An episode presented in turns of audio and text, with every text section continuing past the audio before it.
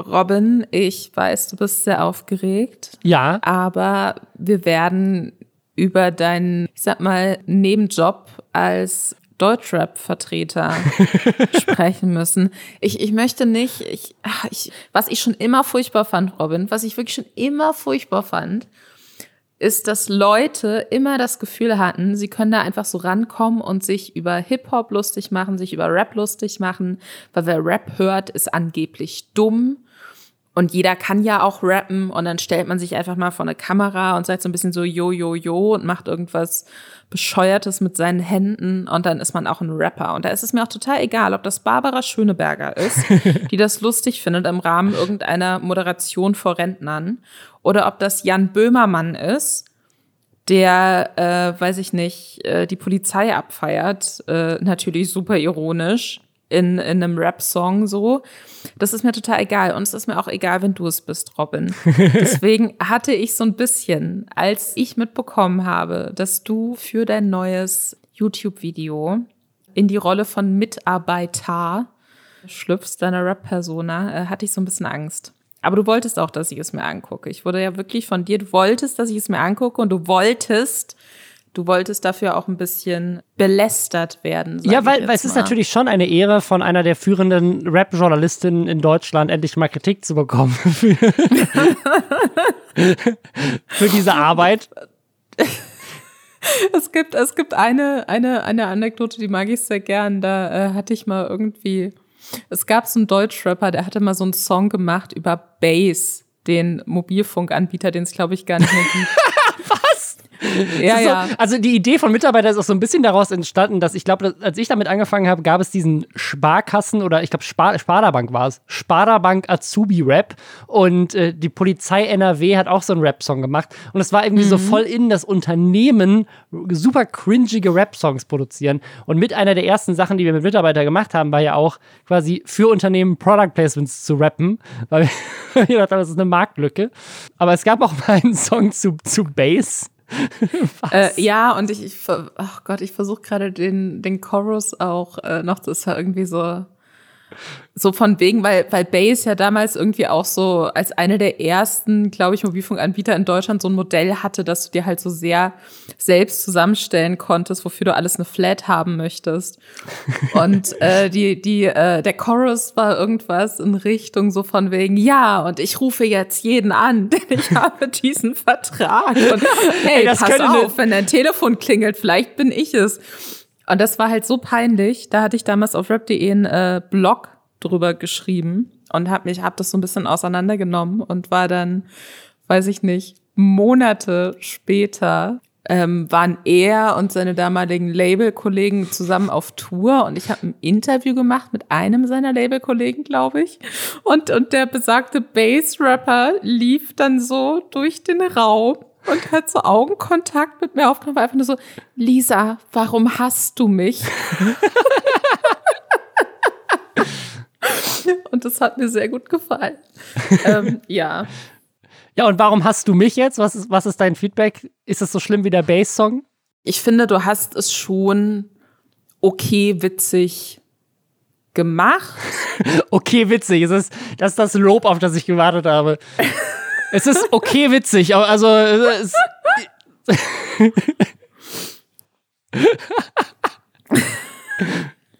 ich, ich fand es, es war nicht zu. Es ist, ich, ich fand es gut, dass es nicht so extrem viel so yo, yo, yo, Hip-Hop und das sind die Gang-Signs, die ich mit meinen Fingern falsch mache, mäßig war. Also ich finde, du hast dich auch mit so Rap-Klischees noch relativ zurück gehalten. Das fand ich gut. Und es gibt natürlich diese KRS-One-Anleihe mit diesem Whoop Whoop, that's the sound of the police, so, was ja so ein richtig krasser Klassiker ist. Ähm, das hast du da auch noch mit untergebracht, ähm, was dann zumindest auch so den Eindruck erweckt, du hast dich auch so ein bisschen mit der Materie beschäftigt. Deswegen, ich, also ich, ich tatsächlich, ich höre sehr gerne äh, Hip-Hop. Ich bin ein großer Fan.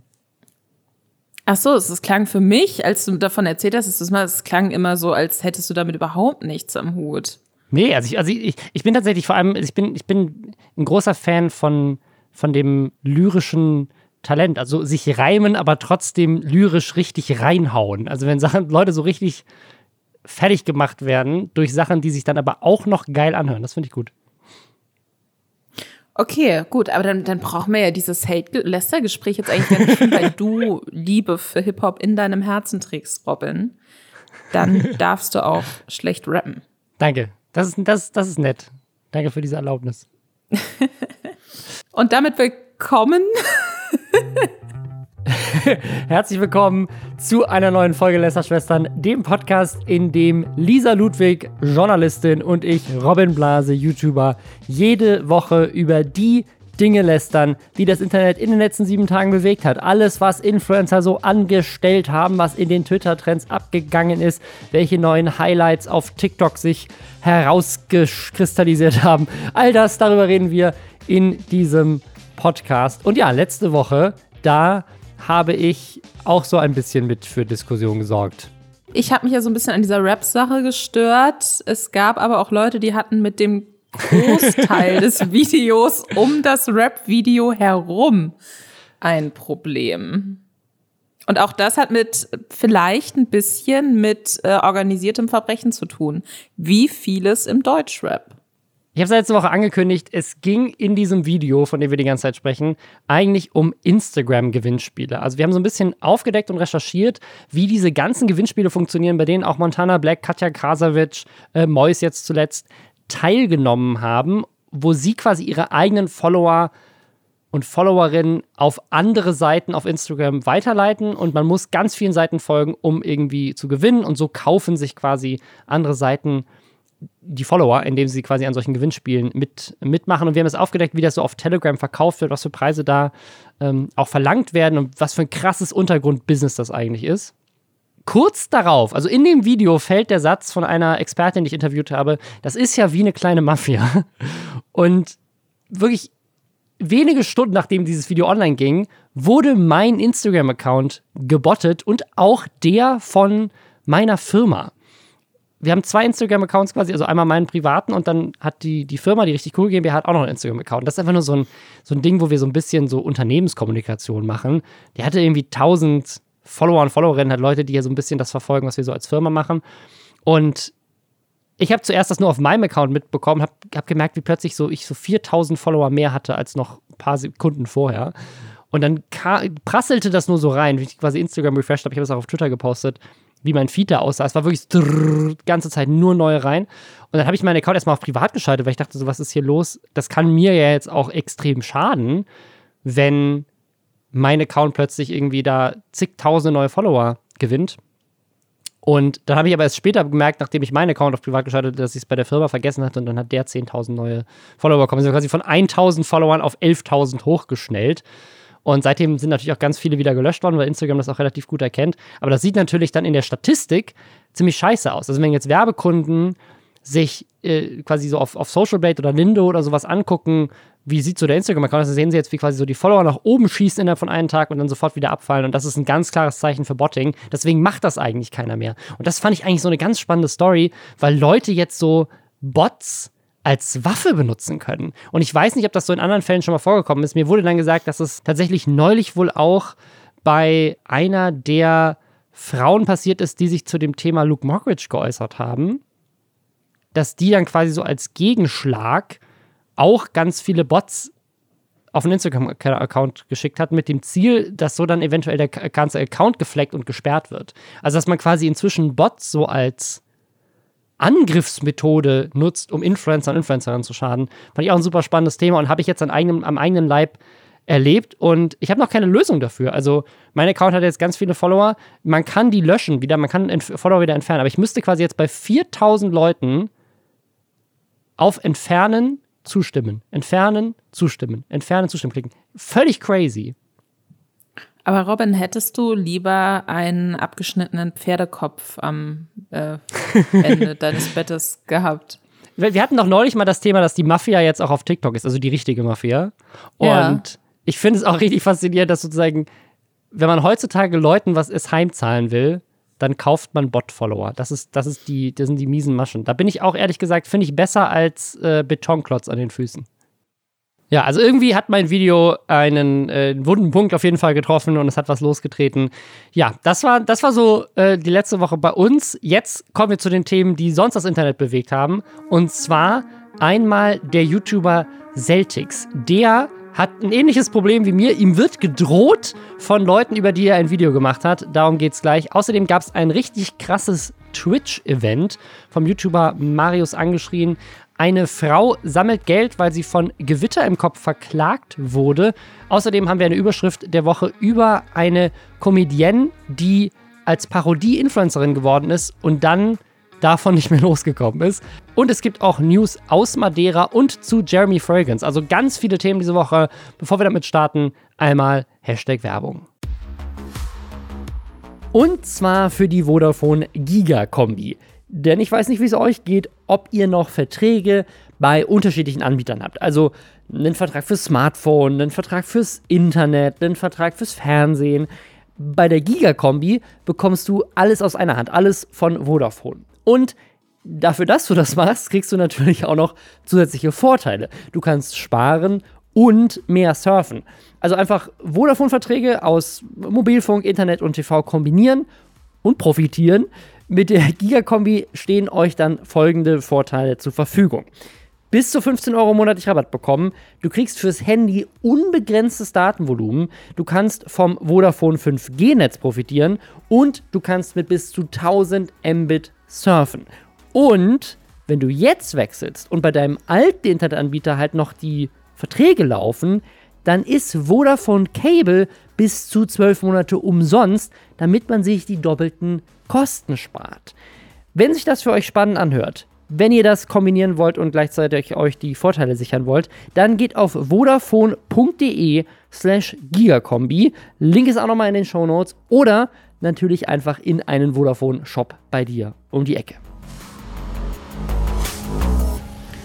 Robin, wir haben jetzt schon über verschiedene Möglichkeiten gesprochen, Menschen, die sich einem gegenüber negativ äußern, irgendwie mundtot zu machen. Wurdest du schon mal verklagt nach einem YouTube-Video? Ich wurde noch nie verklagt und ich möchte auch, dass das so bleibt, bitte. Obwohl, also man merkt das ja, das Video, über das wir jetzt gleich reden, hat 270.000 Views, ist seit drei Tagen online. Das Video, wegen dem er verklagt wird, ist seit sechs Tagen online, hat nur 102.000 Views. Also so ein bisschen ist verklagt werden in der YouTube-Welt auch automatisch ein viraler Hit. Also vielleicht will ich verklagt werden. Ja. Deswegen würdest du gerne verklagt werden. Hast du so ein Favorite-Ding, wo du dir denkst, so da möchte ich, in dem Zusammenhang möchte ich Schlagzeilen machen? Ja, also das Ding ist halt, wenn ich verklagt werde, dann möchte ich auch wegen was verklagt werden, wo ich mir ganz sicher bin, dass ich gewinnen kann. Also so ein bisschen Danger Dan, das ist alles von der Kunstfreiheit gedeckt mäßig. Weißt du, so ein, dass ich mir so einen Sekt öffnen kann, weil ich genau weiß, so, lol, das ist einfach nur ein weiteres gutes Video und ich muss aber keine Angst haben. Weil ich glaube, so eine Klage, und das hat man zum Beispiel auch bei diesem Gewinnspielthema gesehen, da habe ich ja auch mit einem YouTuber in dem Video gesprochen. Der YouTube-Kanal heißt Knowledge of äh, Good and Evil. Und der macht Videos über Coaches. Also über diese Leute, die auf YouTube und im ganzen Internet unterwegs sind und dir versprechen, dich ganz reich zu machen. Das ist auch so eine Sache, die, glaube ich, jetzt in der Corona-Pandemie wieder richtig an Fahrt aufgenommen hat, weil die natürlich ganz gezielt auf Leute gehen, denen es gerade wirtschaftlich nicht so gut geht und sagen, so gib mir dein restliches, komplettes Erspartes und dann mache ich dich reich. Und der exposed die immer. Und der wurde unter anderem auch von dem Veranstalter von dem Montana Black Gewinnspiel äh, abgemahnt, weil er halt darüber berichtet hat, dass bei diesem Gewinnspiel äh, angeblich Coaches dabei sind, die solche unseriösen Businessmethoden promoten würden. Und das hat dem Veranstalter anscheinend nicht gefallen und hat ihm angeblich eine Abmahnung geschickt. Und bei solchen Sachen, also wenn das quasi dann noch mehr Bass erzeugt, der hat halt 5000 Abos, der Kanal. So ein super cooler Kanal, kann ich jedem empfehlen. Guck es mal an, der exposed diese ganzen Coaches. Aber wenn du so ein kleiner Account bist mit 5000 Abos, da verdienst du mit YouTube ja gar nichts. Und wenn dann so eine Klage reinkommt, dann macht das, glaube ich, Leute auch schon so ein bisschen mundtot teilweise. Wir sprechen jetzt über äh, Celtics, einer von vielen Kanälen auf YouTube mit einem X am Ende. ähm, Was ist das? Es, ist, es, es, gibt, es, gibt, es gibt so eine, es gibt so eine EX-Community und dann gibt es die Also es, es überschneidet AX. sich auch so ein bisschen. Die, die, die, die Max-Community. Trimax, genau. iCrymax, Z-Max, äh, Celtics. Anyways, äh, Celtics äh, war mir vorher überhaupt kein Begriff, muss ich ganz ehrlich zugeben. Nee, ähm, mir auch nicht. Aber der macht immer ein bisschen so Experiment. Videos auch. Also er hat schon versucht, als äh, Produktfaker, Produkttester reich zu werden. Er hat Fake News über sich selbst verbreitet und wollte wissen, was dann passiert. Und er hat versucht, reich zu werden äh, durch so Wett, vermeintliche Wettexperten. Und das scheint mir so eine Unterkategorie zu sein von diesem ganzen Comedy-WhatsApp-Gruppe und ja. äh, gib uns Geld für Tipps, damit du reich werden kannst. Bubble. Auf jeden Fall. Also es wirkt, es wirkt genauso. Es ist wohl, es ist wohl so eine Seite, die dir eben gegen Geld Tipps verkauft, wie du bei äh, Sportwetten, also das ist, das hat aber so ganz andere Dimensionen. Normalerweise sagen die einfach so, ja, wir zeigen dir, wie du mit Dropshipping reich wirst, wie du selber Produkte irgendwie bei Alibaba kaufst oder bei Amazon teuer verkaufst oder sowas. Aber das ist nochmal skurriler, weil sozusagen die, die wollen dir angeblich beibringen, wie du mit Glücksspiel reich wirst, was ja noch, also es ist ja noch mal ein Scam-Level auf einem Scam-Level obendrauf. So, also wirklich verrückt. Ja, also dieser, dieser Celtics so ein bisschen, ähm, macht so ein bisschen dieses Pocket-Money-Ding. Also er will immer rausfinden, ob man mit Sachen reich werden kann oder nicht. Und das äh, finde ich ehrlich gesagt ziemlich cool. Und auch das Video, sowas habe ich tatsächlich noch nicht gesehen. Also, dass er diese, ich kannte das gar nicht. Also man kennt ja diese Coaches, aber ich kannte nicht, dass es auch so eine ganze Community gibt von Leuten, die angeblich über Sportwetten sagen, dass du reich wirst. Das ist nochmal noch mal so ein ganz anderes, eine ganz andere Nische nochmal. Und er erklärt in diesem Video so ein bisschen, wie das Ganze funktioniert. Also er erklärt auch die Methode, auf die die das basieren, weil das wohl keine, ist nichts, das die sich selber ausgedacht haben, sondern das ist halt so eine bekannte Methode, die auch in Vegas angewandt wird, so die halt funktionieren kann, aber nicht muss. Ich meine, es ist immer noch Glücksspiel und das zeigt er halt einfach und da geben halt Leute für Geld aus und ja, jetzt hat er aber Beef mit denen, weil denen gefällt das natürlich nicht so gut, dass er in einem Video an 100.000 Leute raushaut wie das Businessmodell von denen funktioniert. Genau, er hat auf Instagram, glaube ich, Nachrichten bekommen von einem der ja Inhaber, Begründer, Experten auf dieser Webseite. Wir nennen auch mal den Namen der Webseite nicht, oder? Wir wollen nicht verklagt nee, nee, nee. werden. Das, das nee, macht, nee. Das, das, alles, was du sagst, lässt sie viel seriöser scheinen, als sie ist. In Wirklichkeit ist er ein Telegram-Gruppenbetreiber. Also das ist sein, oder WhatsApp-Gruppen. Also es ist auch eine Gruppe, in der er ist. Ich, ich glaube, es ist Telegram, weil die Menge, die Menge an Leuten äh, für eine WhatsApp-Gruppe kannst, glaube ich, nur 256 Leute haben. Aber genau, es ist, glaube ich, eine Telegram-Gruppe, in, in die du quasi beitreten kannst und dann kriegst du da die Tipps über Telegram. Es ist wie bei den Gewinnspielen. Es ist alles inzwischen, ist die, dieser ganze weirde Untergrundhandel ist immer auf Telegram. Auf jeden Fall hat diese Person sich darüber beschwert, dass äh, Celtics keinen Monat lang versucht hat, damit reich zu werden, sondern nur zwei Tage. Das System sei aber darauf ausgelegt, dass man das einen Monat versucht und würde eben sehr wohl funktionieren. Dann hat Celtic sich gedacht, okay, dann ähm, gucke ich da jetzt nochmal rein in das Video. Vielleicht habe ich da wirklich irgendeinen Fehler gemacht oder so. War sich dann aber doch recht sicher, dass das schon so richtig ist, wie er das wie er das aufgezogen hat. Hat das dann wohl auch so weiter kommuniziert an den Telegram-Gruppenbetreiber. Und äh, ja, die wollen den jetzt verklagen. Die drei Klagen gegen dich gehen nun raus. Deine Klicks, die du durch uns verdient hast, werden hart verdientes Geld. Mal schauen, ob so ein Jungspund wie du überhaupt die Eier hat und eine Rechtsversicherung. Rechtsschutzversicherung meint er wahrscheinlich, oder? Was ist eine schon, Rechtsversicherung? Ja. Eine Rechtsversicherung abgeschlossen hast. Äh, Passiv-aggressives Lächelsmiley. Lange Rede, kurzer Sinn. Du bekommst Post von unserem Anwalt, der nimmt dich auseinander. Celtic sieht auch aus, als hätte er da jetzt ein bisschen Angst. Also man muss auch dazu sagen, der hat 155.000 Abonnentinnen und Abonnenten, ist jetzt also auch nicht einer von diesen super riesigen Kanälen auf YouTube, wo man sich denkt, der bezahlt halt sowas nebenbei aus der Portokasse und ist ihm auch egal, wenn er da gegebenenfalls irgendwas runternehmen muss. Ich glaube, er ist halt sehr jung. Ja. Was meinst du, wie alt der ist? Steht das hier irgendwo? Ich würde ihn auf keine Ahnung, Anfang 20 schätzen maximal und der ist halt auch noch nicht so groß auf YouTube, dass man davon ausgehen kann, dass er wirklich sehr viel Geld damit verdient. Und natürlich kriegt man irgendwie von so einer Klage Schiss, ne? Also, ich meine, 155.000 ist nochmal ein bisschen anders als diese ganzen kleineren YouTuber, die da gerne mal rangenommen werden. Aber, also, ich, ich finde es ich find's aber spannend, weil das passiert in letzter Zeit irgendwie gefühlt öfters. Ich meine, ich habe natürlich dieses Gewinnspielthema jetzt gerade auch wieder aktiver mitbekommen. Aber ich habe schon so das Gefühl, dass, dass da gerade so, ja, gerade so diese, diese ganzen Scam-Seiten immer mehr exposed werden, auch auf YouTube, was was Positives ist. Und die wehren sich natürlich damit allen Mitteln. Also sei es jetzt Klagen oder sei es, dass sie irgendwie versuchen, Bots auf irgendwas loszulassen. Es ist wirklich einfach nur skurril. Und äh, ja, teilweise muss man sich, glaube ich, vorher darüber bewusst sein, auf was man sich da einlässt und vielleicht wirklich eine Rechtsschutzversicherung abschließen. Ich finde, da es, es schwingt aber auch immer so ein freches Gaslighting irgendwie mit, dass dann immer erstmal so getan wird, als hätte die Person, die halt so ein, ein System exposed oder mhm. sich einfach mal genauer anguckt, was steckt denn dahinter, wie funktioniert das, äh, können die das denn einlösen, was die da offensichtlich versprechen?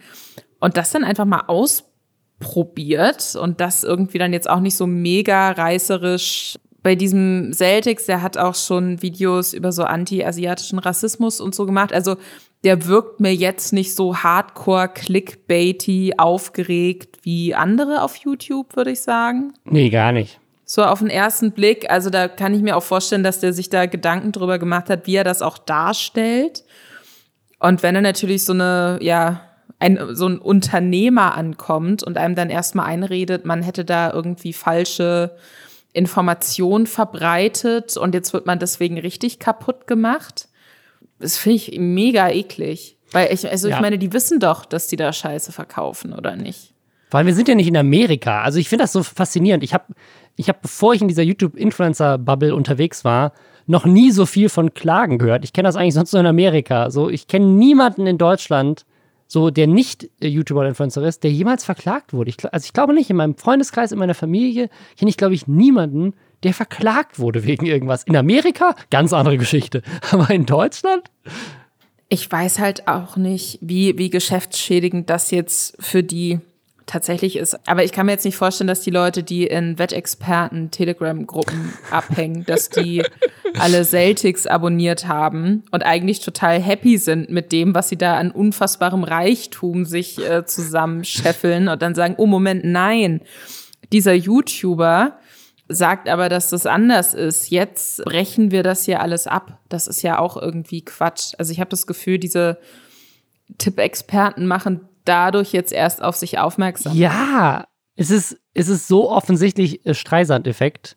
Also, sie wollten quasi mit der Klage dafür sorgen, dass sein Video mit 100.000 Views runtergeht und offensichtlich haben sie dadurch zum, also, haben, also wir würden da nicht drüber reden. Wir würden nicht drüber reden ohne dieses Ich wurde verklagt Video.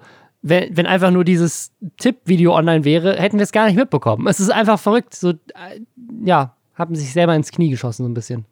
Typisch was sie halt dann auch noch gemacht haben in dieser Telegram-Gruppe, und das ist halt so ein bisschen eklig, ist, dass sie sich so auf ihn eingeschossen, ha eingeschossen haben und dann auch so, äh, keine Ahnung, Angebotscodes äh, an die Mitglieder geschickt haben, wo der Angebotscode halt Celtics ist. Also die. ähm, das ist auch. Äh also da muss man ihnen auch die Kreativität lassen. Also sie, ja. haben, wohl, sie haben wohl wirklich in dieser Telegram dafür aufgerufen, äh, unter das Video zu gehen und da positiv über ihre Erfahrungen zu berichten und das quasi mit einem mit einem Bonuscode. Also auch eine smarte Art von so crowd crowdgesourcedem Shitstorm Control so ein bisschen. was wir sagen wollen, Rechtsschutzversicherung ist, glaube ich, immer eine gute Idee.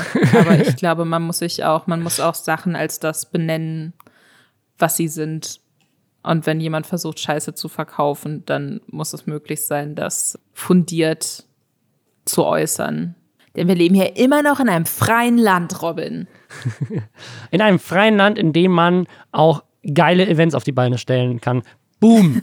Überleitung zu dem nächsten Thema. Uh. Und zwar uh. wollen wir jetzt mal nicht lästern, sondern einfach mal positiv einfach über ein Thema reden, was mich jetzt letzte Woche extrem bewegt hat, weil ich das auch vorher gar nicht mitbekommen habe, was mich sehr fasziniert, weil das war anscheinend das fetteste Ding des letzten Jahres.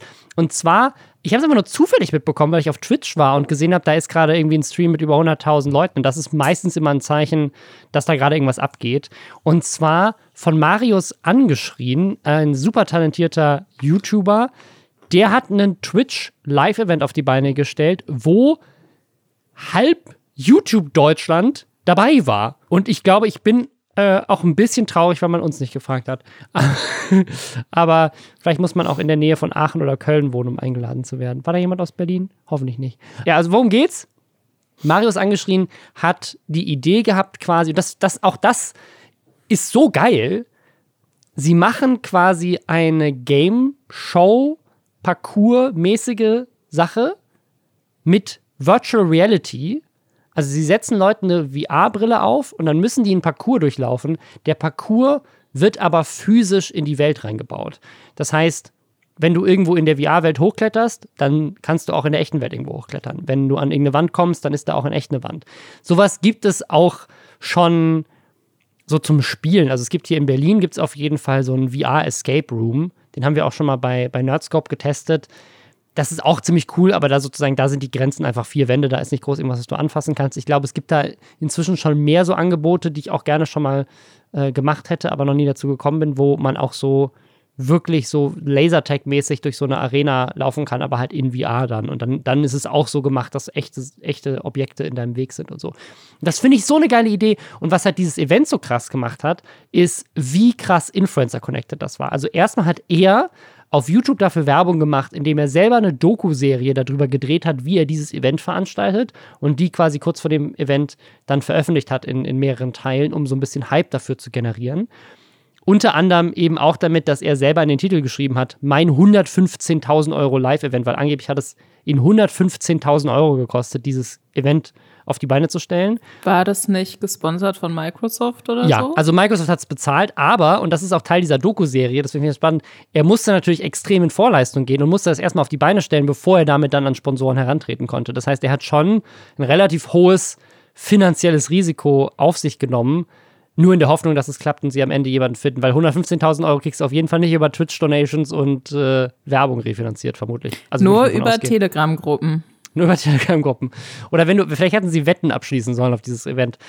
Auf jeden Fall, nur mal so ein bisschen die Ausmaße davon zu erklären. Also die Musik zum Beispiel wurde von Vincent Lee komponiert, der YouTuber ist. Das Catering wurde von Sturmwaffel gemacht, der, der YouTuber ist. Dann hattest du als Knossi, als Moderator, als ich reingeschaltet habe, saß da gerade Kelly Mrs. Vlog neben ihm. Da war Revi da, der in diesem Event Reefed geküsst hat. Also das war dann auch so ein ganz großes Ding. Dadurch habe ich es auch nochmal dann extra mitbekommen, wenn es dann auf Twitter plötzlich da um diesen Kuss ging.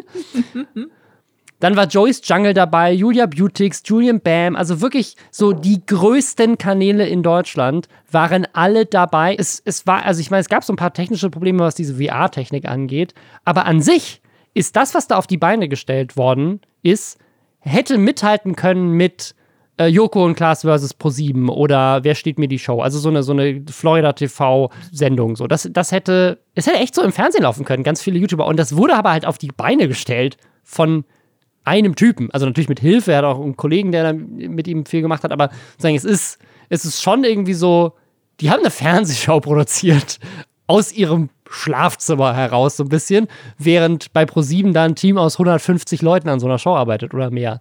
Das finde ich schon krass. Und ich finde, das ist so eine, so eine Sache, über die wir jetzt so ein bisschen reden können, nämlich, wo geht das hin? Weil man hat das ja schon bei Knossi gesehen mit dem Horrorcamp und dem Angelcamp. Diese Pokémon-Pack-Openings waren ja in Teilen auch so schon große Cross-Promotions, wo Leute eben ganz viel miteinander so diese, diese Pokémon-Packs ausgetauscht haben. Also, dass so auf Twitch so ganz viele Streamer und Streamerinnen und auch ganz viele YouTuber zusammenkommen und so fette Events machen und wirklich so fernsehmäßige Sachen machen. Ich meine, du warst ja jetzt auch gerade äh, Teil von einem für Prime Video. Wo auch so die Idee war, ganz viele Leute kommen zusammen und pitchen Sachen. Ich habe mich sehr gefreut, dass ich dafür angefragt wurde, aber meine erste Frage, die ich noch gestellt habe, war, warum fragen die mich? das, also ich habe mich sehr gefreut, das war auch sehr witzig. Jeder denkt jetzt, dass ich niemals lache, weil halt alle, ich war so Teil von so einer Jury, die so Pitches bewertet hat von Streamerinnen und Streamern für Kurzfilme. Und jedes Jurymitglied hat so eine Rolle gespielt und ähm, Hand of Blood hatte sich zum Beispiel die, den Kopf rasiert und hat sich so als Steve Jobs ausgegeben und ich sollte so ein bisschen so die knallharte Chefredakteurin sein, so der Teufel trägt Prada mäßig. Und äh, dadurch, dass äh, die Leute, die das geguckt haben, mich aber natürlich vorher nicht kannten, weil ich ja keine Streamerin bin und auch keine YouTuberin und man maximal vielleicht irgendwie, keine Ahnung, mein Gesicht bei einer Insta-Story gesehen hat oder vielleicht diesen Podcast hört, was ja schön wäre. Die äh, wussten nicht, dass das nicht meine echte Persönlichkeit ist. Und ähm, deswegen bin ich jetzt äh, so auf, auf Twitch-Ebene so die Frau, die nicht lacht und sehr böse ist. Ähm, ich habe dieses Next Level Event auch nur, ich glaube, wir haben zum gleichen Zeitpunkt auf Twitch zufällig reingeguckt, weil ich da auch direkt bei einer Szene eingestiegen bin, wo irgendwas nicht funktioniert hat gerade und alle dann auf so eine Wand gestarrt haben. ähm, und dann habe ich irgendwas anderes geguckt, um ehrlich zu sein. Aber ich, ich finde das insofern schon genius, weil das ja, das war ja so ein Hindernisparcours, wo man auch so ganz dumm hinfallen kann und so. Und es war so eine, es war wie Takeshis Castle, diese ähm, japanische Gaming-Show, glaube ich, von vor 20 Jahren oder so. Mhm. Wo, was, was so Fall Guys-mäßig auch ist.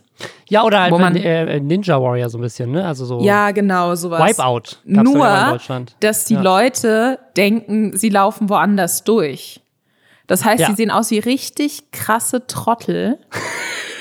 Und dann kannst du immer so dazwischen schalten, zwischen, ich weiß nicht, wie sie es gemacht haben bei dem Event, weil ich habe es nicht gesehen, aber dann hast du ja einerseits, kannst du einerseits zeigen, was die Leute vielleicht sehen und kannst dann aber so ganz knallhart schneiden, darauf wie jemand so ganz, und da habe ich von Reeve so Ausschnitte gesehen, wie sie halt denkt, sie läuft irgendwie so über Steine oder so.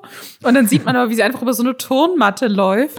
Und das ist halt schon, das ist schon ziemlich witzig. Also, also ähm, wirklich, es ist ein richtig gutes Event und auch die Technologie dahinter finde ich, finde ich super spannend. Ähm also ich, und ich finde es einfach geil, wenn Leute sowas auf die Beine stellen. Also ich weiß, wir lästern in diesem Podcast relativ viel und das muss man einfach mal als, also einfach ein geiles Ding. Ich finde es geil. Und ich möchte gerne eingeladen werden. Das ist, das ist der Grund. Ich möchte Lade auf gar mich. keinen Fall zu sowas eingeladen werden. Weil ich kann es nicht ertragen. Ich könnte es nicht ertragen, so ganz dumm irgendwo hinzufallen in einem Livestream. Das ist, das kann ich nicht mit mir vereinbaren. Doch, das ist, das ist voll meine Energy peinliche Aber Sachen vielleicht will jemand ja mal was mit Pferden machen oder, keine Ahnung, Wine-Tasting oder so. Aber das wäre doch mal ein gutes Twitch-Format. Einfach so, einfach ein Wine-Tasting. Ja. mehrere, mehrere Streamer und Streamerinnen tun sich zusammen zu einem Wine-Tasting und im Laufe des Abends werden alle richtig betrunken. Ich glaube, das, das, das hat Klickpotenzial. Muss man, muss man dann halt nach Corona machen, ne? Ja. Aber, aber finde ich, finde ich schon, man kann das auch so ein bisschen so römisch, weißt du, so, jeder trinkt so im Liegen. Ja, ja. Robin, wir machen das einfach. Wenn Corona vorbei ist, dann wird das unser großes Projekt. Nur das wer große Lester-Schwestern Happening und dann laden wir alle Leute ein, die hier schon zu Gast waren. Wer, wer sponsert das? Ein Käsehersteller? die, mm. die Traubenlobby? Wer? Mm, Fragenet vielleicht. Okay, aber okay, da kannst du ja nicht so viel tasten, wenn du einfach, wenn alles zu deiner Marke ist. Ja. Ist das nicht gut? Oder, oder irgendwie so eine Bar oder sowas. Ja, die haben kein Geld, um sowas zu finanzieren. Hier, es, es, gibt doch, es, es gibt doch so große On Online-Weinhändler. Ähm, ja, ja. Die, die auch so Gary Werbung mit deutschen Vaynerchuk. Schauspielern machen, die nicht Jan-Josef Liefers sind, was gut ist. ähm, hier, so, so, so, so, jemanden kann man sich damit okay. reinholen. Das ist doch perfekt. Okay. Wenn, wenn jetzt hier gerade jemand zufällig zuhört, der zu einer großen, ich weiß, wir machen in diesem Podcast gar keine Werbung für Alkohol, lehnen wir immer konsequent ab. Aber an dieser Stelle, wenn, wenn ein großer Weinhandel Lisa äh, ein 115.000 Euro Twitch-Weintasting ermöglichen möchte, das wird meine euch. Legacy einfach. Das ist das, wofür man mich noch so in 50 Jahren kennen wird. Also ich fände es gut. Ah. Ich fände gut. Äh, ja. Machen wir. Meldet euch, meldet euch bei mir bitte. Okay, jetzt, jetzt haben wir über die positive Story gesprochen. Jetzt müssen wir leider nochmal über was lästern, was nicht ganz so geil ist. Und zwar schon wieder ein Duo, von dem wir gedacht haben, dass das eigentlich nie Teil dieses Podcasts werden würde. Und jetzt sind sie zum zweiten Mal Thema. Und zwar Gewitter im Kopf. Gewitter im Kopf haben gerade wieder so eine, so eine kleine Diskussion am Laufen bei uns im Reddit hatte gerade jemand gepostet, wollen die ihren Ruf jetzt komplett zerstören? Ist ein bisschen strange. Und zwar geht es um Jenny, Und Jenny ist die Nachfahrin von Holocaust-Überlebenden. Sie sagt selbst, dass äh, unter anderem der Großvater ihres Mannes in einem Ofen in Auschwitz verbrannt wurde und sie deswegen natürlich auch sehr emotional und ja auch traumatisch eben auf antisemitische Sprüche und Witze reagiert. Eine Sensibilität, die finde ich jeder haben sollte oder an der jeder arbeiten sollte. Ähm, und sie ist da aber eben auch durch Familienmitglieder nochmal irgendwie doppelt sensibilisiert und war umso schockierter, als sie äh, auf TikTok anscheinend, schreibt sie selbst, einen Ausschnitt gesehen hat aus einem Video von Gewitter im Kopf ich glaube, es ist von Kai Pflaume. Also es ist, ich glaube, es ist ein Ausschnitt aus Ehrenflaue, dem wunderbaren ja. Format von Kai Pflaume, wo er YouTuber trifft. Sie sagt, es war ein Video von einem YouTuber, den sie nicht kannte, und dann hätte sie das Video später aber auch noch mal auf dem Ehrenpflaume-Kanal gesehen. Ich kannte den Zusammenhang nicht, sah aber, dass das Video auf zwei YouTube-Kanälen mit hoher Reichweite und auf TikTok verfügbar war. Jenny hat auf TikTok einen äh, Ausschnitt gesehen, der sie sehr schockiert hat. Und zwar sieht man, wie Kai Pflaume einen Kuchen in den Ofen schiebt und sie sagt, dass der ihr unbekannte YouTuber oder zum damaligen Zeitpunkt unbekannte YouTuber darauf reagiert hätte mit den Worten in den Ofen, grüß Anne Frank von mir. Was eine offensichtlich geschmacklose Aussage ist. Sie hatte den Zusammenhang dazu nicht, sie hat nur diesen kurzen Ausschnitt gesehen und dann dachte sie sich, und das ist wieder ein Zitat, ein Nazi ist, wer Nazi-Sachen sagt. Und hat dann quasi diesen Videoausschnitt wiederum auf Twitter und Instagram mit dem Ausruf Nazi-Ausrufezeichen gepostet, kommentiert. Das, was sie da genau gemacht hat, ist hier gerade nicht ganz klar. Ja, und dann, dann kam relativ schnell für sie auch raus, dass der Betreiber des Kanals Gewitter im Kopf an Tourette leidet und sie sagt selber, also die findet die Aufklärungsarbeit zu dem Thema sehr wichtig und es war für sie dann wohl offensichtlich klar, okay, der leidet unter Tourette, der hat das jetzt nicht quasi bewusst gesagt, sondern das ist Teil seiner Krankheit, dass da eben Sachen äh, gesagt werden, über die er keine Kontrolle hat. Und nachdem sie das wohl kritisiert hat, ist auch dieser Satz aus dem Video versch verschwunden und dann auch bei Kai Flaume, auch aus seinem Video und Gewitter im Kopf hat sich wohl bei ihr per Privatnachricht entschuldigt. Das ist zumindest jetzt die ganze Zeit ihre Darstellung. Wir haben jetzt noch keine Darstellung von Gewitter im Kopf. Das ist das, was sie gepostet hat bei einer Spendenseite. Warum sammelt sie Spenden? Genau, die Sache ist, es klingt ja jetzt erstmal so, als wäre die Sache okay, geregelt worden. Ja. Ne? Man kann ja natürlich trotzdem sagen, wenn Leute diesen Ausschnitt ohne jeglichen Kontext sehen und denken, das ist witzig und sich das merken und wiederholen, dann hat man damit natürlich trotzdem nichts Gutes getan. Aber wenn man, ne, so es wurde sich bei ihr entschuldigt, es wurde rausgenommen. Man kann sich fragen, warum das überhaupt im Video gelassen wurde, weil das war jetzt auch kein Livestream, das war ein YouTube-Video, was geschnitten wurde wohl. Wie gesagt, wir kennen jetzt hier nur ihre Seite weil sie das so ein bisschen nacherzählt. Wir wissen nicht, was ihr da, wie sich bei ihr entschuldigt wurde. Wir wissen nicht, was genau passiert ist. Was sie aber sagt, ist, dass sie dachte, okay, hat sich, ist jetzt alles erledigt. Dann hat sie aber angeblich äh, eine einstweilige Verfügung bekommen vom Anwalt von Gewitter im Kopf, weil sie das Wort Nazi verwendet hat. Und, und das soll eben eine, eine Beleidigung sein, die in dem Moment nicht zulässig ist da sagt sie natürlich für sich jetzt so, das ist in ihren Augen von der Meinungsfreiheit gedeckt, um den Boden dann wieder zu Danger Dan zu spannen irgendwie. Weil für sie da, sagt sie, ein klarer Sachzusammenhang besteht. Das heißt, es wurde ein antisemitischer Witz gemacht, der offensichtlich Bezug auf, oder eine Aussage getätigt, die offensichtlich Bezug nimmt auf den Holocaust. Und in diesem Zusammenhang sagt sie, ist das für sie ganz klar. Da kann man jemanden, der sowas äußert, auch als Nazi betiteln. Sie sagt auch, sie hat mit nicht weiter benannten Experten gesprochen, die äh, bezweifeln, dass diese Anne Frank-Aussage im Zusammenhang mit Tourette getätigt wurde. Das wissen wir natürlich nicht. Das behauptet sie. Und jetzt geht es wohl um 20.000 Euro vor Gericht. Und Sie sagt, sie kann das nicht zahlen, sie braucht da finanzielle Unterstützung. Sie sagt, wenn sie den Prozess gewinnt, würde sie das äh, spenden das Geld, 50 Prozent an Projekte, die sich gegen Antisemitismus engagieren und 50 Prozent an solche, die gegen die Diskriminierung von Menschen mit Tourette arbeiten. Was einfach so ein smarter und korrekter Move ist irgendwie. Also generell muss ich ja. sagen, dieser ganze Artikel, ich habe noch nie jemanden so sachlich darüber, also wir hatten jetzt ja gerade ganz viel von, von Klagen, ich habe noch nie jemanden so sachlich darüber sprechen äh, hören, wenn sie selber verklagt wird. Und auch bei so einem Thema, wo sie ja selber offensichtlich durch die Historie ihrer Familie absolut das Recht hat, super emotional zu reagieren, ist sie super krass, sagt so einfach, hey, er hat Tourette, ich verstehe das. Sozusagen, diese Aufmerksamkeit ist generell super wichtig für dieses Thema. Ob das jetzt wegen Tourette gesagt wurde oder nicht, sozusagen, weiß man nicht. So, aber generell, wie sie damit umgeht, ich finde es ich find's voll korrekt und finde, dass sie dadurch natürlich gerade, also allein durch diese Aktion zu sagen, so, hey, er hat sich ja selber dafür entschuldigt. Sie haben den, die haben den Videoausschnitt ge gelöscht. Das Ding war nicht live. Es ist unklar, ob das wegen Tourette gefallen ist oder ob er einfach versucht hat, einen Witz zu machen. So oder so hätte das in einem Video, was nicht live ist, auf jeden Fall hätte raus, das hätte, hätte man einfach rausschneiden können. So. Ich finde diesen Move auch wirklich ganz, ganz komisch. Also ich habe die jetzt nie groß verfolgt. Ich weiß nicht, wie das generell ist, ob es da öfter schon Situationen gab. Ähm, wo krasse Aussagen getätigt wurden und wo man sich das dann im Nachhinein so erschlossen hat, okay, möglicherweise stand das in Zusammenhang mit Tourette und war jetzt nicht bewusst. Ich finde das ganz, ganz komisch. Also im Endeffekt könnte man sich ja denken, weil wir haben ja bis zum jetzigen Zeitpunkt auch nichts davon mitbekommen.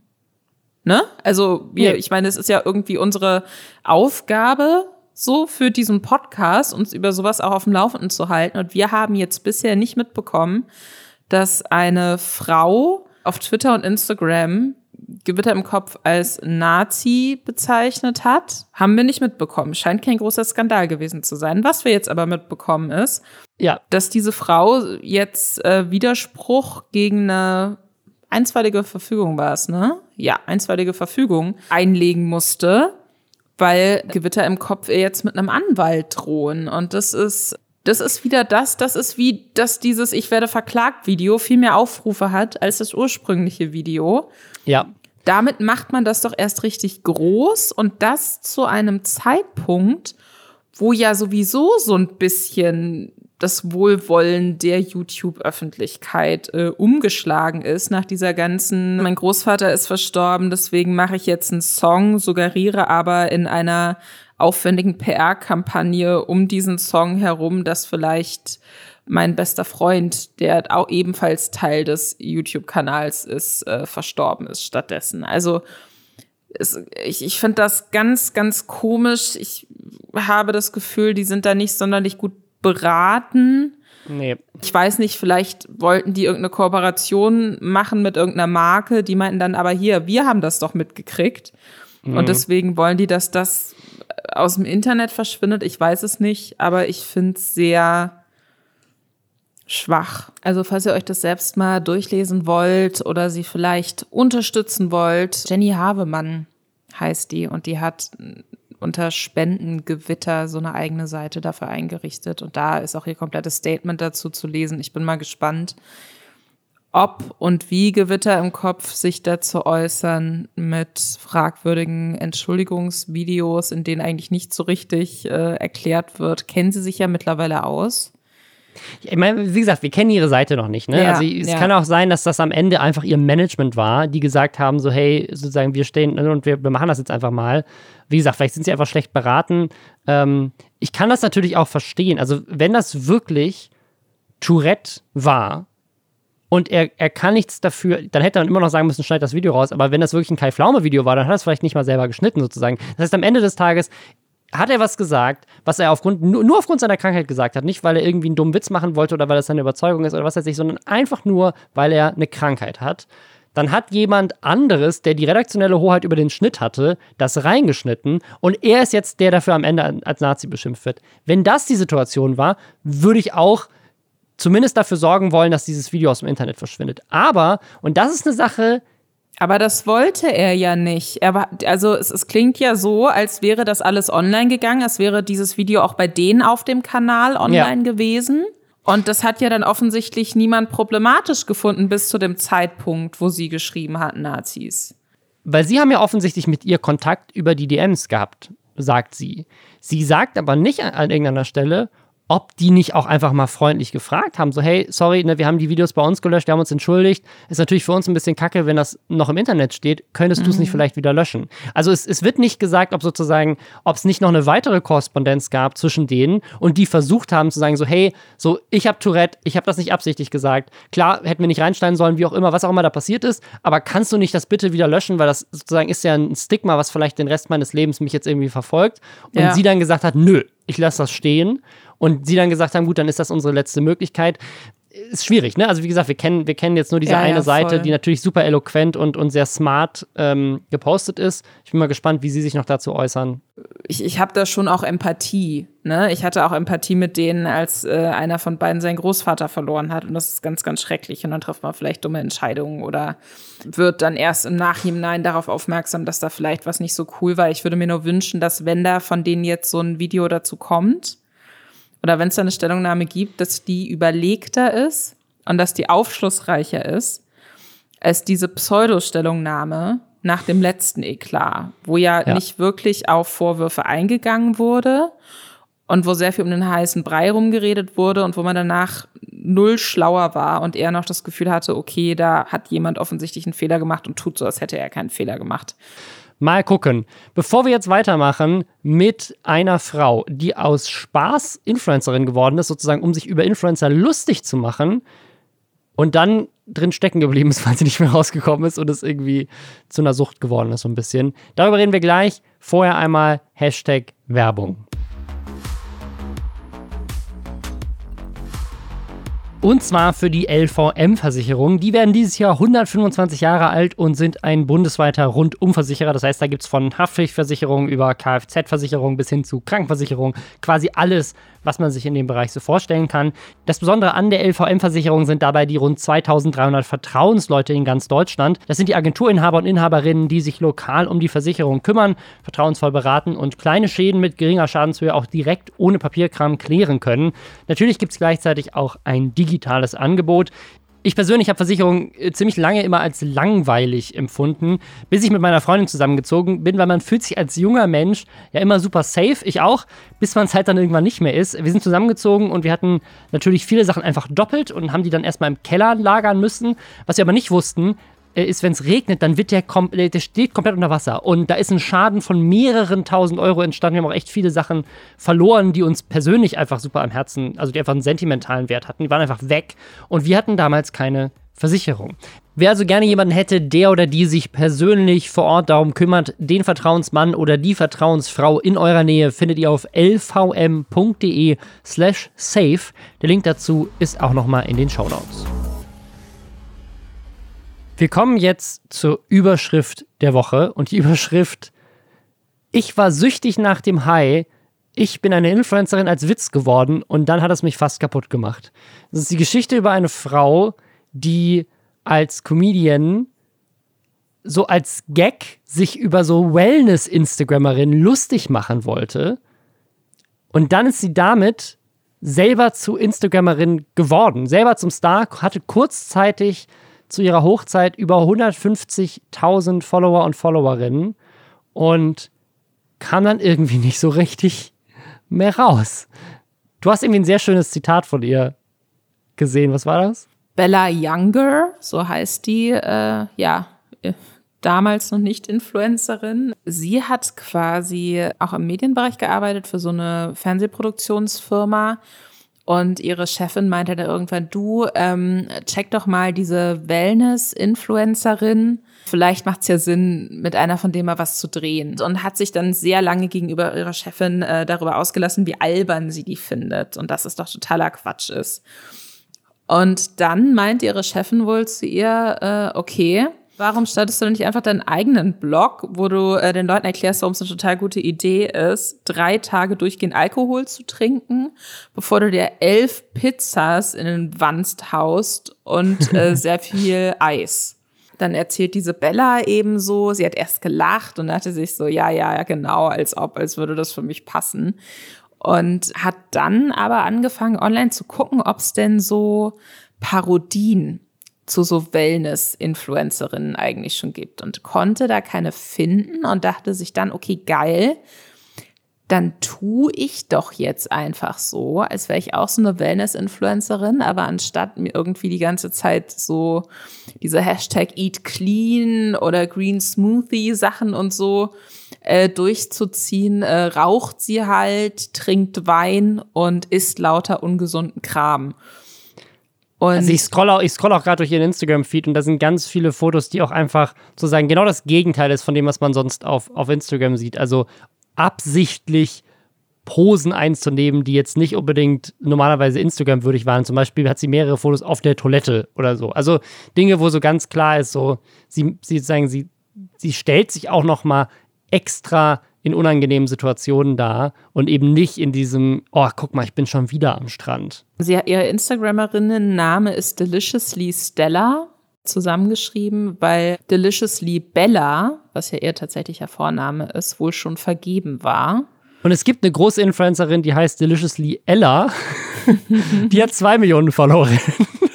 es ist äh, ganz spannend, weil in diesem ähm, Text den sie auch selbst geschrieben hat, erzählt sie halt so ein bisschen, wie das dann so anfing. Und am Anfang fand sie das alles total albern und ganz witzig. Und dann hat sie aber immer mehr Followerinnen und Follower bekommen. Unter anderem auch Wellness-Influencerinnen, über die sie sich eigentlich lustig machen wollte. Und zwischenzeitlich ist sie dann auch wie so eine Art Ikone geworden für Leute, denen halt dieses ganze Clean Eating Ding auch so ein bisschen auf den Sack geht. Und die sagen so, aber ich will auch mal einen Snickers essen oder was auch immer.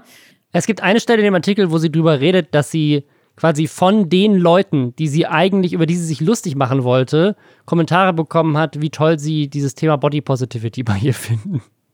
Und die Sache ist, ähm, Body Positivity, das ist ja auch, äh, ich, ich finde es wichtig.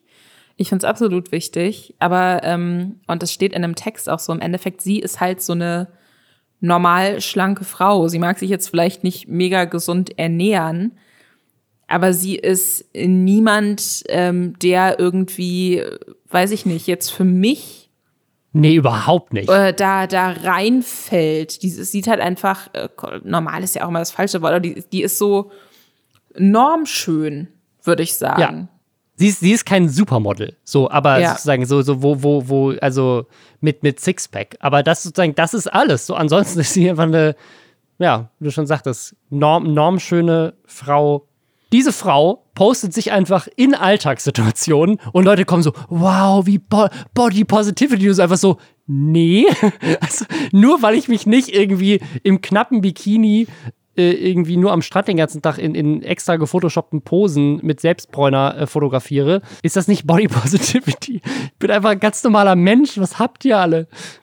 Was ich auch wirklich spannend finde, ist so ein bisschen, dass sie auch irgendwann angefangen hat, so ein bisschen zu, also sie hat sich weiterhin eingeredet, sie würde das alles ironisch machen und sie wäre so die, die an der Seitenlinie steht und auf die ganzen anderen zeigt, die sich so immer freuen, wenn sie noch mehr Follower bekommen. Und dass ihr das ja eigentlich aber total egal ist. Und äh, da musste sie aber irgendwann so eingestehen, nee, das ist überhaupt nicht egal. So, es war ihr plötzlich auch total mhm. wichtig dass sie da jetzt äh, fast 150.000 äh, Follower auf Instagram hat und ähm, dass sie ganz, ganz viele Kommentare bekommt und so. Das, ich, ich finde, da können wir uns ja auch alle selbst mal fragen. Ich meine, wir beide machen uns ja auch sehr, sehr viel über Influencer lustig. Und, und du bist jetzt ja. natürlich auch YouTube-Star, hätte man früher noch gesagt. Oder sagt fast niemand mehr YouTube-Star. Ich glaube, das sagt man nicht mehr. Nee, Aber ne?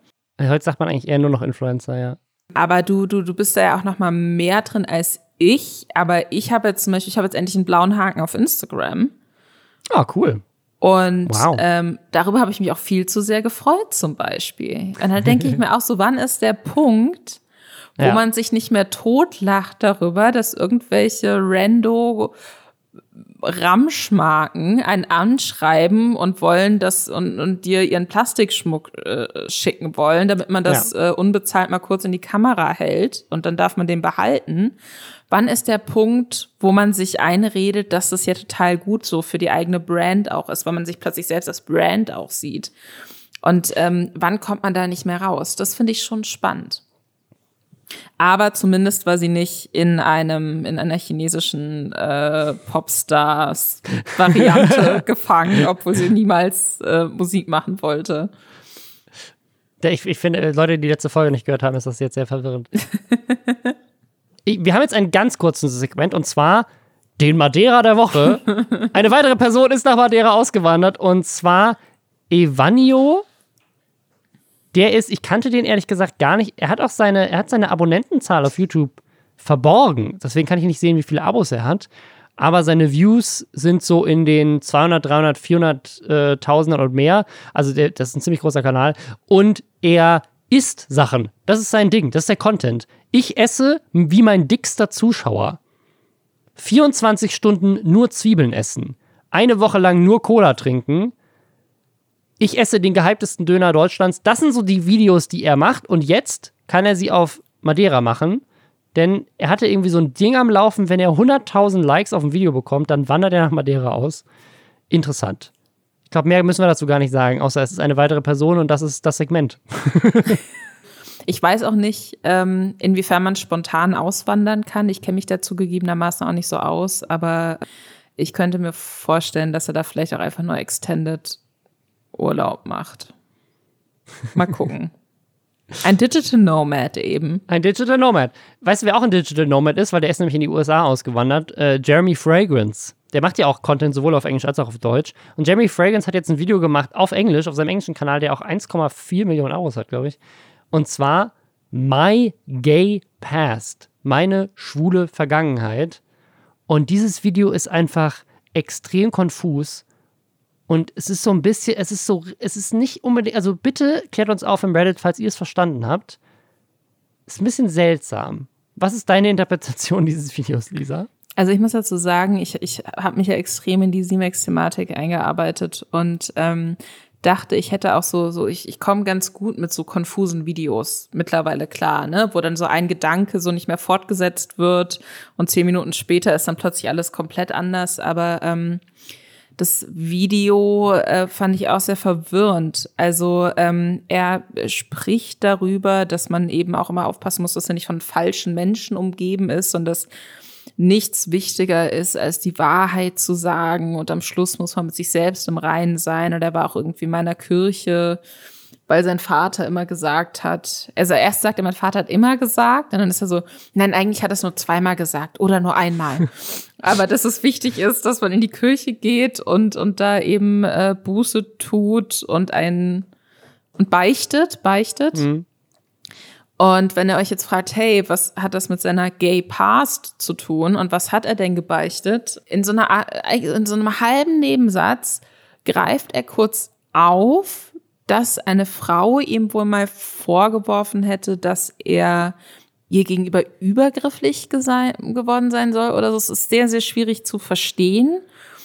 Und dass er sich dann, es, es klingt so. Und direkt danach spricht er von seinem ähm, schwulen besten Freund und dass die sich dann halt zusammen was überlegt hätten, um diese Vorwürfe zu entkräftigen. Und ich finde, also er suggeriert so ein bisschen, als hätte er so getan, als würde er gar nicht auf Frauen stehen und hätte das deswegen auch nicht machen können.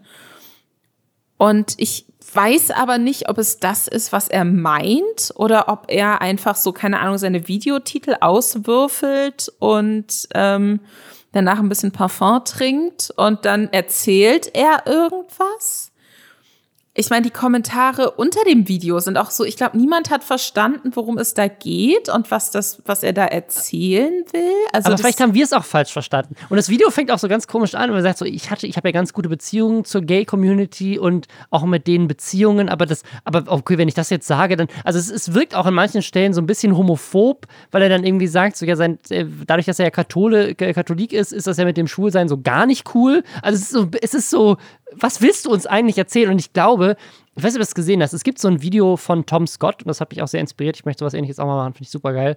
Der hat quasi eine künstliche Intelligenz ähm, YouTube-Videos schreiben lassen. Und ich glaube, das ist genau das, was bei Jeremy Fragrance passiert. Das ist so, was mache ich heute? Hm, heute esse ich ein Kilo Käse, 20 Wachteleier und Schwefel. Oder heute sage ich, ich war mal homosexuell, um Vorwürfen äh, hä? Also, was ist los? Wir hatten das ja schon ein paar Mal hier mit Jeremy Fergans, aber es ist wirklich, es wird, es nimmt immer neue Ausmaße an aber ohne diese Aufmerksamkeit, die, die diese ganzen anderen verrückten Kanäle bekommen. Also dieses Video hat jetzt nur 80.000 Views und ist aber trotzdem eines der erfolgreichsten auf seinem Kanal, weil er lädt ja irgendwie fünf am Tag hoch und löscht dann vier davon wieder, was ja seine YouTube-Strategie ist. Ich liebe aber den Kommentar von äh, Peter H. oder vielleicht auch Peter H. Ähm, der schreibt nämlich, ähm, ich übersetze das jetzt simultan, Jeremy, ich liebe deinen Kanal, aber ich habe keine verdammte Ahnung, worüber du in den letzten sieben Minuten gesprochen hast. Ich habe so viele Fragen. Bitte erzähl uns mehr. es, ist, es ist alles so seltsam. Und was, was so skurril ist, dass er ja diesen deutschsprachigen Kanal hat, wo es halt noch ganz viel um Parfüm geht und so auch immer. Das ist ja Jeremy Fragrance. Und auch diesen englischsprachigen Kanal, der ja viel, viel größer ist als der deutschsprachige. Und auf dem deutschsprachigen Kanal gibt es aber kein Video zu seiner schwulen Vergangenheit. Das gibt es dann nur auf dem englischen. Also es ist, er hat auch so komplett zwei Personas irgendwie auch in diesen Sprachen mit den Themen, die er so anspricht und so. Es ist so, ich finde das so faszinierend, weil ich habe ihn ja erst auf, ich habe ihn, glaube ich, auf TikTok kennengelernt, wo er halt immer so seine Parfüms gezeigt hat und so. Da wirkte er so wie jemand, der so voll sein Leben unter Kontrolle hat. Und dann geht man auf seinen YouTube-Kanal und denkt sich nur so, wow, was ist da los? Ich habe kürzlich, ich weiß nicht, ob wir da schon mal im, äh, im Podcast drüber gesprochen haben, dann erinnere ich mich zumindest nicht dran. Ich habe kürzlich auf einer Startseite von Danny Gonzalez, äh, US-amerikanischer YouTuber, den ich sehr, sehr witzig finde auch, mhm. der macht ziemlich gute Reaction-Sachen, ähm, so ein Reaction-Video gesehen, zusammen mit so einem anderen, mir unbekannten äh, US-YouTuber, wo sie sich gemeinsam Jeremy Fragrance Videos angucken und darüber sprechen und auch so komplett am Ende einfach nur sind, weil er sich halt so in jedem zweiten Video erzählt hat, so das komplette Gegenteil von dem, was er davor gesagt hat und das wirklich, ähm, das hat mir sehr gut gefallen. Das äh, kann ich äh, euch allen nur ins Herz legen, weil ähm, genauso habe ich mich auch gefühlt, als ich das erste Mal ein Jeremy Fragrance Video gesehen habe. Ich, ich, bin jetzt gerade wieder auf dem englischsprachigen Kanal und er hat ja auf dem deutschsprachigen Kanal über sein Kilo Käse und seine Wachteleier geredet. Auf dem englischsprachigen Kanal gibt es jetzt vor vier Tagen auch ein Video, das auch heißt, was ich an einem Tag esse, also what I eat in a day. Und da sind halt einfach mal 1, 2, 3, 4, 5, 6, 7, 8, 9, auch wieder neun Eier drauf und drei Fische. er hat den Käse, Käse ausgetauscht gegen drei Fische. Oh Gott, warte, oh, oh nein. Ich, ich bin jetzt auch auf seinem deutschen Kanal und das viertaktuellste Video stand jetzt heißt das Ding mit meiner Unterhose. Und auf dem Thumbnail steht einfach nur krass.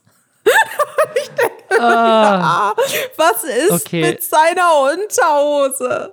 Okay, das müssen wir jetzt direkt am Anschluss dieses Podcasts ja. äh, uns einfach mal angucken und vielleicht ist es ja was für nächste Woche. Vielleicht aber auch nicht. Vermutlich nicht. Aber ja, danke fürs Zuhören und äh, nochmal der Hinweis, wenn ihr uns unterstützen wollt, dann folgt uns bitte auf Spotify. Die haben nämlich also auch wenn ihr den Podcast auf Spotify nicht hört, aber ihr einen Spotify-Account habt, äh, legt euch jetzt nicht extra einen an oder wer weiß, aber wahrscheinlich eher nicht. Geht rüber und folgt, weil die haben nämlich umgestellt, wie die Charts funktionieren.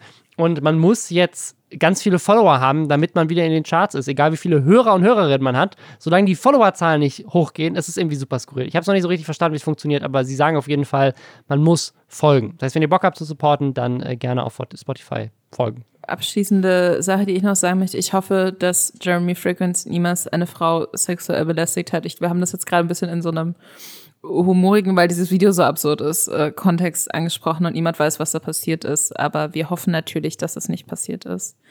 Sonst fordere ja. ich so ein, so ein ganz äh, krasses Tier, Kriegsgericht auf Madeira, Jeremy Fragrance, ertrinkt in Parfum. Irgendwie sowas.